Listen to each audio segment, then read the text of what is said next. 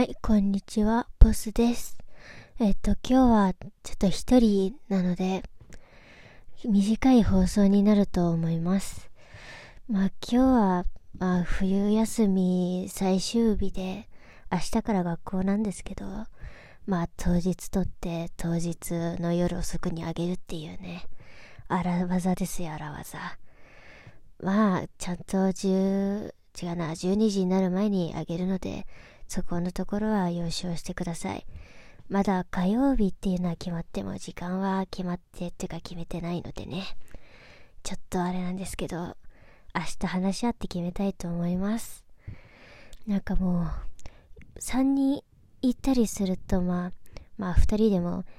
結構雑談できるんですけど、今はちょっと一人であんまり雑談とかはできないので、私が好きなポッドキャストの番組、番組とか、そういうのを、まあ、おすすめしていけたらなと思います。まあ、私が一番聞い最近聞いているのは、あの、ポッドキャスト、まで、まあ、調べると、まあ、どっちも出てくるのかな。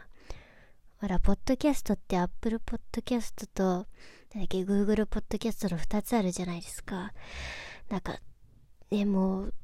片方にしかない番組とかが多いので、ちょっと Google ポッドキャストの方がわからないんですけど、まあ、Apple ポッドキャストの方で、ゆとりは笑ってバズりたいっていうゆとりフリーターさんの番組を最近はよく聞いてます。なんだろう、日常系は話さないっていう風に言ってて、なんだろう、ものすごい、たまに、なんだろうな、女の人なんですけど、たまに男の人とか出てきて、話してるのが面白いんですよ。いや、いやすいません。なんかもう最近、なんかそういう、なんていうかな。もう今高校生なんですけどね。中学までの友達とはもう大体話さないんですよ。そんな中やっぱりそういう風に大人になっても話せる人がいたらいいなっていうのはありますよ。中学の時まではなんかまあいろいろひどいことがあったりしたので高校生活は今充実してますよ。すごい楽しいです。はい。まあ高校であの二人で会ったのもあってまあ、アビクマは特に変わったやつだと思いますけど、まあこれは第2回なんでね、あいつ出てきたのはまだ1回目なんで、まだどんな感じになるかわからないと思うんですけど、多分これからわかるようになっていくんじゃないですかね。すっごい変わったやつですから。はい。で、あれだ。まあ戻って、まああれだ。まあ一応5個出そうかな。で、まあ、まあ次におすすめしたいのはハンニバルレクチャー博士っていう、なんだっけ、引き金下田先生と、あと黒猫先生がやってるラジオなんですけど、これあれなんですよ、その殺人鬼の話をするラジオで、なんだろうね、怖いはずなのに、その二人の仲いいあの、やりとりとか、雑談とかが、まあ、主に入ってるので、そこが仲良さげですっごいいいですよね。まあ、その二人は別の番組で、二箱目のパンドラっていう、なんだっけ、ポッドキャストもや、ポッドキャストもやってるんですよ。なんだかものすごい、そっちは、なんだろう、黒猫先生の、なんだろう、最初の入り方がちょっといろいろ指摘されてたりしましたけど、面白いんですよ、やっぱり。こっちは雑談メインなのでね、やっぱり。ほんと、なんだろうな、仲の良さが 伺える作品です。で、次は、えっと、次どっちかな？怪談ラジオ怖い水曜日かな。これは、なんだろう。新耳袋っていう本知ってる人いますかね？あの、その作者の木原弘勝さんと、日月を、あ、違う違う、本書いてないけど、日月陽子さんと松山勘次郎さんはもう、なんだろう。まあ、こっちもやっぱ仲良くて、ものすごい階段に、の専門番組で、なんだろう、指摘がすごい、たまにびっくりするようなところを指摘してきたりとか、なんかすごい今まで囚われてるものがすごかったんだなっていう風に実感させられる番組ですよ。なんだろう、そういうオカルト系とかやっぱ好きなので、こういう番組はすごくいいなって思います。はい。えっと、これ4個目やろう。あ、次。次あれですあれ、スキャスト、あれです。スキャリーストーリーっていう、バオタカさんっていう人がやってる、ポッドキャストはあるんですけど、それが、まあ、面白くてね、これも怪談ラジオなんですよ。怖い系が好きでね、私は。まあ、あれ、まあ、だいたい、作った話のホラーなのかな。まあでも怖い水曜日は実は怪談しか話さないし、まあでも私も一個だけすごい怖い思いしたのがあって、ちょっと、話させてもらいますね。あの、これは去年？まあ2019年の4月か5月か、あ、5月かな。確か5月の頭あたりで、中学の時、まあ唯一仲良くしてた一人の女の子とちょっと違う高校行ったんですけど、あれ話そうってなって、まだ、まあ他の道をは歩み始めてすぐだったので集まって近況報告みたいなのもしたいなって思ってたんですよ。で、いつ集まれるか電話した時に、なんかものすごいその子から変なもの、なんだろう、変な予感っていうか、変なものを感じたんですよ。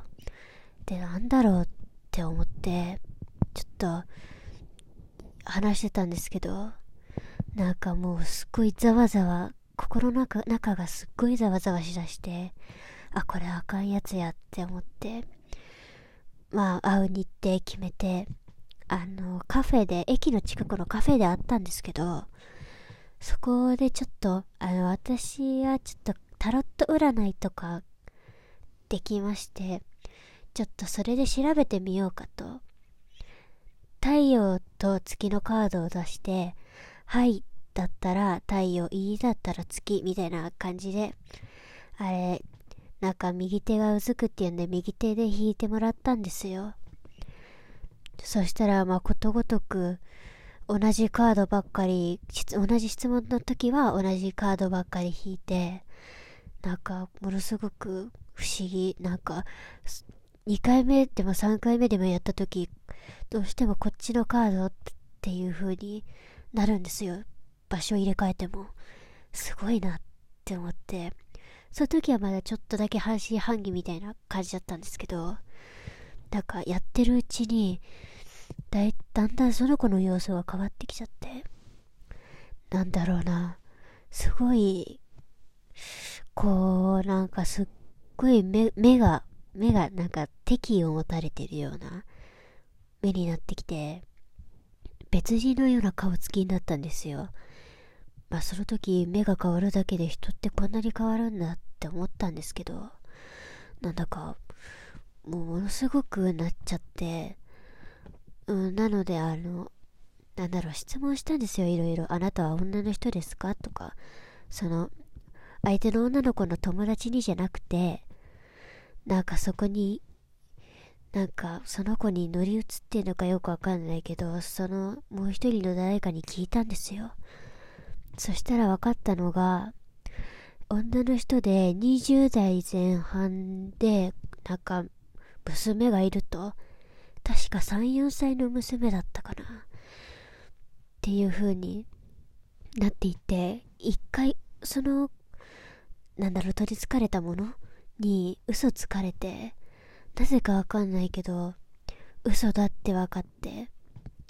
ちゃんとやってって言ったらそれ以降は、違う方のやつ弾くようになったし、なんだろうな。なんかその子が、ジャッジメントのカードですっごい嫌がるようになって、なんかもう、目を塞いで、その太陽のカードと、ジャッジメントのカードを、あれ、なんだろう、片方ずつ当てていった時に、本当にジャッジメントのカードだけ嫌がるんですよ。もう、あ、これは、まずいと、思ったんですけど、なんか、その女の子の友達が言うには、なんだか私は力が強くて、なんだろう、取り付けないみたいなことを言ったんですよ。そこでちょっと自信を持って、あれ、ジャッジメントのカードをその子に当て続けたんですね。まあ、そしたら、急に大丈夫になったんですよ。それで他のカードを当てても大丈夫だったから、とりあえず、まあ、大丈夫になったのかなって顔も戻ってきたので、その時。で、まあ、それで、その時は終わったんですけど、ちょっと、まあ、顔がすごい歪んで怖かったなっていう話がありました。まあ、その後、その女の子はちょっと疎遠になっちゃったんですけどね。まあ、ちょっと、高一なのに、タバコとか酒とかやっちゃったので、ちょっと、そういうのやる子私ちょっと無理でして、あれは、なんだろう、一応禁止されてることなので、そういうの言うルール違反する人は嫌だって思って、ちょっと距離を置かせてもらってます。はい。まあ、こういう経験はあったんですけど、まあ、今んとこ特にあんまり何もないので、あ、でも、最近変な音聞いたり多いんですよね。ヤクザになんかお前大丈夫かってよく言われます。まあ大丈夫でしょう。まあそういうことです。まあ時間もちょうど良くなってきたのでそろそろこの辺で。じゃあ、なるか第2回放送終わります。ありがとうございました。